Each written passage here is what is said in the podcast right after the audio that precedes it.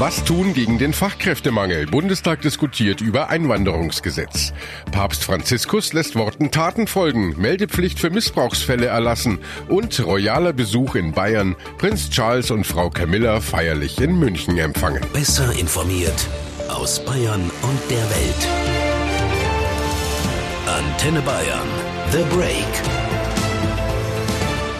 Willkommen zum Nachrichtenpodcast von Antenne Bayern. Der Break ist die Auszeit für mehr Hintergründe, mehr Aussagen und Wahrheiten zu den wichtigsten Themen des Tages. Es ist Donnerstag, der 9. Mai 2019. Redaktionsschluss für diese Folge war 17 Uhr. Ich bin Antenne Bayern Chefredakteur Ralf Zinno.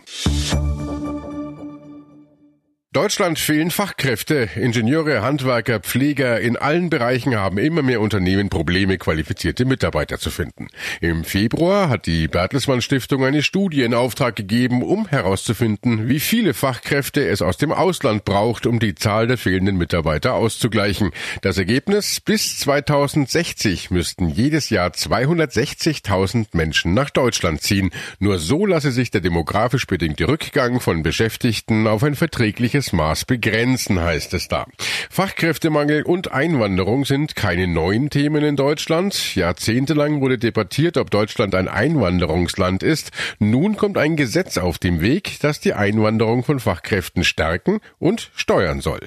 Ein neues Fachkräfte-Einwanderungsgesetz. Heute ist es das erste Mal im Bundestag diskutiert worden und äh, gleich zu Beginn der Debatte hat Bundesinnenminister Seehofer für das Gesetz geworben. Die Zukunft unseres Wirtschaftsstandortes, der Wohlstand und die Stabilität der sozialen Sicherungssysteme hängen nach meinem Dafürhalten ganz entscheidend davon ab, wie gut es uns gelingt, die Fachkräftebasis der Unternehmen und Betriebe zu sichern. Seehofer sprach von einer historischen Weichenstellung und er stellte hervor, dass natürlich zuallererst immer unser Arbeitskräftepotenzial im Inland und auch in Europa genutzt wird, um dieses Problem zu bewältigen. Absehbar wird dies aber nicht ausreichen, um den Fachkräftebedarf bei uns in der Bundesrepublik Deutschland zu sichern. Katrin Steinberger aus der Antenne Bayer Nachrichtenredaktion. Was genau sieht denn das Gesetz nun vor? Generell sollen in Deutschland Fachkräfte auch aus Staaten außerhalb der EU arbeiten können. Vorausgesetzt, sie haben einen Arbeitsvertrag und sind qualifiziert. Dann sollen sie, wie gesagt, in den entsprechenden Berufen in Deutschland arbeiten können. Die Beschränkung auf Engpassberufe soll genauso entfallen wie die Vorrangprüfung, also ob nicht auch Deutsche oder EU-Bürger für die Stelle in Frage kommen. Diese Planung soll kurzfristig regional wieder eingeführt werden können und wer qualifiziert ist und gut Deutsch spricht, soll auch ohne Arbeitsvertrag befristet kommen dürfen, um sich einen Job zu suchen. Das war bisher nur für Hochschulabsolventen möglich und diese Regelung soll für fünf Jahre erprobt werden. Es gibt aber ja auch noch einen weiteren Gesetzentwurf. Stimmt, durch einen weiteren Gesetzentwurf sollen abgelehnte Asylbewerber mit Job eine Chance auf Daueraufenthalt bekommen. Dabei geht es um Ausländer, die eine Berufsausbildung machen oder ihren Lebensunterhalt selbst sichern und gut integriert sind. Wir haben hier Leute, die wir richtig gut gebrauchen können, sagt zum Beispiel Arbeitsminister Heil und Innenminister Seehofer sagte, erreicht werden solle das ganz wichtige politische Ziel, legale Migration zu stärken und illegale zurückzudrängen. Das klingt ja alles in allem nach einem vernünftigen Vorgehen. Es gibt aber auch Gegenwind. Von wem? Von der Opposition und aus ganz unterschiedlichen Gründen. FDP-Generalsekretärin Teuteberg kritisiert den Gesetzentwurf als mutlos. Sie sagt, nötig sei ein konsequenter neuer Ansatz für ein umfassendes Einwanderungsgesetzbuch. Die Grünen-Fraktionschefin Göring-Eckardt warf der Koalition vor, die Fachkräfteeinwanderung nur nicht zu verhindern, anstatt sie aktiv zu fördern. Und von den Linken heißt es, die Regierung bediene ausschließlich wirtschaftliche Interessen, anstatt sich um gute Arbeit für alle zu kümmern. Und Katrin, was sagt die Wirtschaft dazu? Ist denn das Gesetz geeignet, den Fachkräftemangel überhaupt zu bekämpfen? Das deutsche Handwerk sagt ganz klar Ja und fordert eine schnelle Umsetzung. Andererseits sind die Bedingungen bei uns in Deutschland, zum Beispiel in der Pflege, wo ja händeringend Kräfte gesucht werden, nicht unbedingt so, dass ausgebildete Pfleger bald in Scharen zu uns kommen. Dafür ist die Bezahlung einfach zu schlecht und die Lebenshaltungskosten hier zu hoch. Und vom Zentralverband Deutsches Baugewerbe heißt es, das Fachkräfteeinwanderungsgesetz verschärfe das Arbeitskräfteproblem auf dem Bau. Aus deren Sicht ist es problematisch, dass die auf dem Gesetz basierende Beschäftigungsverordnung keine Möglichkeit eröffnet, Menschen mit langer berufspraktischer Erfahrung einen Aufenthaltstitel in Deutschland einzuräumen. Gerade einfache, von heimischen Arbeitnehmern nicht mehr ausgeübte Tätigkeiten, wie zum Beispiel Eisenbiegen, werden von angelernten, aber sehr erfahrenen Arbeitnehmern vom Westbalkan ausgeführt. Das Gesetz soll im nächsten Monat beschlossen werden, nachdem es im Dezember schon vom Kabinett verabschiedet wurde.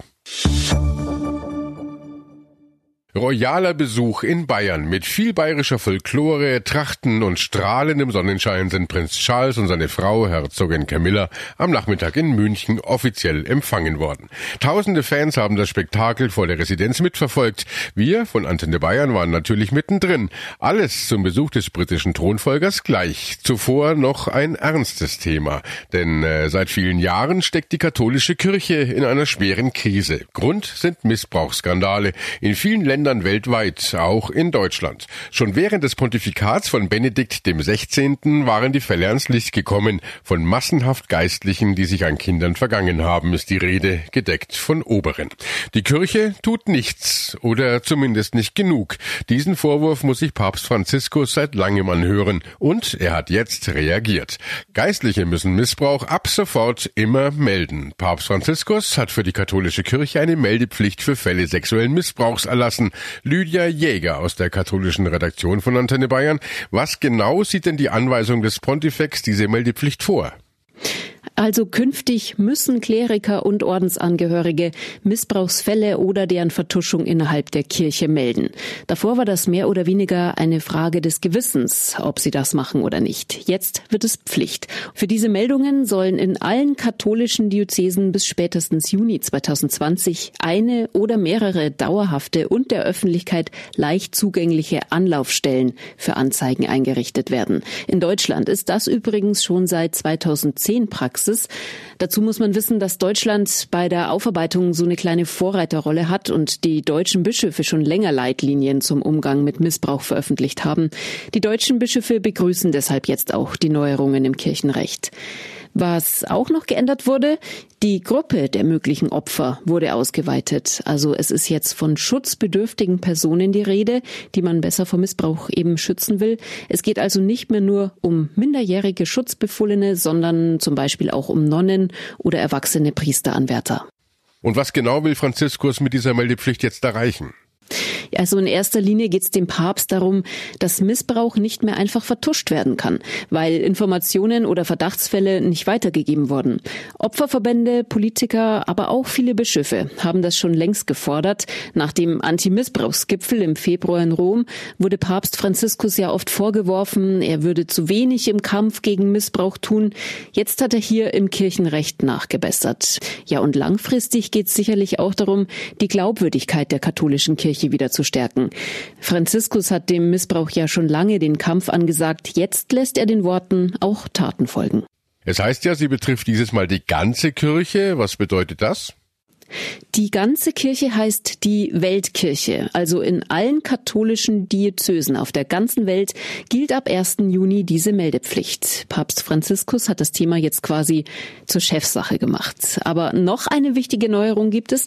Und zwar, wenn leitende Geistliche, also zum Beispiel Bischöfe im Verdacht stehen, irgendwas vertuscht zu haben, da gibt's jetzt auch Richtlinien. Und zwar ist dann der vorgesetzte Bischof zuständig. Er hat drei Monate Zeit, um die Sache zu untersuchen und muss dem Vatikan monatlich den aktuellen Stand mitteilen. Danach geht alles an die Glaubenskongregation im Vatikan und die kann dann ein Verfahren einleiten. Was es weiterhin nicht gibt, ist jetzt eine staatliche Meldepflicht. Heißt, die Kirche kümmert sich vorerst weiterhin intern um die Aufarbeitung von Missbrauchsfällen und deren Vertuschung. Was aber jetzt schon der Fall ist und was auch weiterhin passiert, passieren wird. Die Kirche arbeitet mit den staatlichen Behörden zusammen und versucht auch da die Ermittlungen zu unterstützen. Hm, Papst Franziskus stand unter enormen Druck, seinen Worten von einer Null-Toleranz-Politik auch Taten folgen zu lassen. Das jetzt veröffentlichte sogenannte Motu Proprio ist eine Folge des Anti-Missbrauchsgipfels, zu dem der Papst Ende Februar die Vorsitzenden aller Bischofskonferenzen in den Vatikan geladen hatte. Von mehreren Seiten kommt aber auch bereits Kritik. Ein gut gemeintes ist noch nicht ein gut gemachtes Gesetz, sagt zum Beispiel der Sprecher des Opferverbandes Eckiger Tisch, Matthias Katz. Quatsch. Die Kirche dürfe nicht weiter versuchen, alles alleine ermitteln zu wollen, sondern sobald ein Verdacht glaubhaft besteht, müssten die Staatsanwaltschaften eingeschaltet werden. Ähnlich sieht das auch Bundesjustizministerin Barley. Die SPD-Politikerin sagte in Berlin, sexuelle Gewalt sei von Strafgerichten zu beurteilen, das sei keine innere Angelegenheit der Kirche. Als hätte er es bei Petrus höchst persönlich bestellt. Bei weißblauem Himmel und strahlendem Sonnenschein sind Prinz Charles und seine Frau Camilla am Nachmittag in Bayern empfangen worden. Ganz offiziell von Bayerns Ministerpräsident Söder und dessen Frau Karin vor der Münchner Residenz. Eigentlich war der Empfang für halb zwei geplant. Vorgefahren kam das royale Paar mit etwas mehr als einer Stunde Verspätung. Den wartenden Fans hat das aber nichts ausgemacht. Denn so ein britisch-königlicher Besuch kommt nicht alle Tage vor. Zuletzt war Charles mit seiner damaligen Frau Diana in den 80ern in München. Mit Fähnchen des Union Jack haben die Fans heute dem britischen Thronfolger und seiner jetzigen Frau erneut zugejubelt. Mittendrin war auch Bayern-Reporter Hans Oberberger. Hans, Charles und Camilla haben doch ein bisschen auf sich warten lassen. Wie sind die beiden denn empfangen worden? Ja, sehr landestypisch, würde ich mal sagen. Vor der Münchner Residenz waren viele Trachtler und Gebirgsschützen aufmarschiert und natürlich hat die Blasmusik gespielt.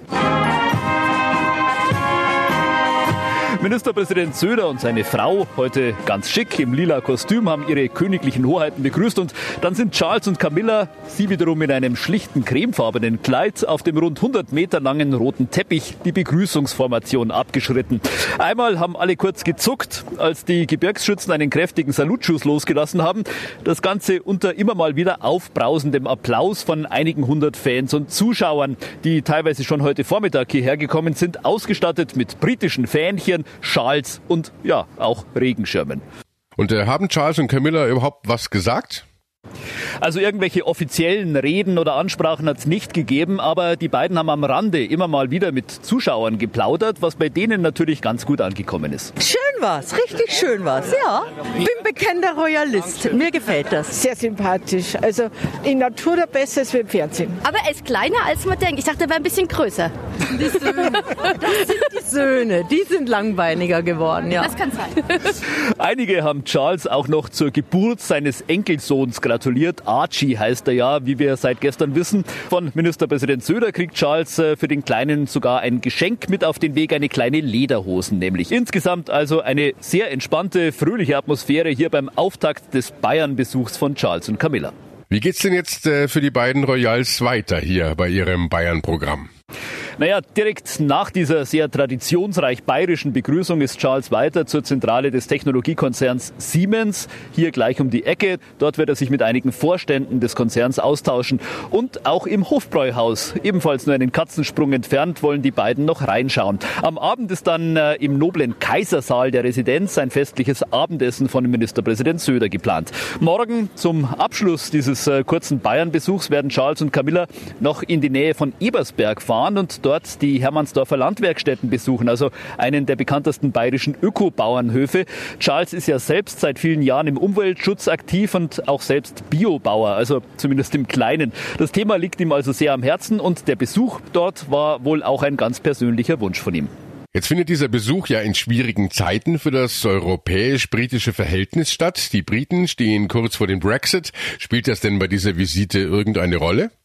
Offiziell nicht, aber natürlich kann man äh, diesen ganzen Deutschlandbesuch von Charles und Camilla auch ein bisschen als Signal deuten. Brexit hin oder her, wir bleiben äh, den Freunden auf dem Kontinent verbunden. Und man hat das Thema auch äh, immer mal wieder hier bei den Zuschauern gehört. Ich habe äh, vorhin mit einer Britin gesprochen, die hier in München lebt und für die das natürlich sehr wohl ein Thema ist, auch bei diesem königlichen Besuch aus ihrem Heimatland. Ich glaube, es ist schon was Positives, ja. Gerade jetzt mit Brexit und das Anti-Europäische vielleicht, die zeigen, dass das ist nicht sind nicht alle Engländer, Briten oder so. Ich finde es schon sinnvoll, auf jeden Fall, ja.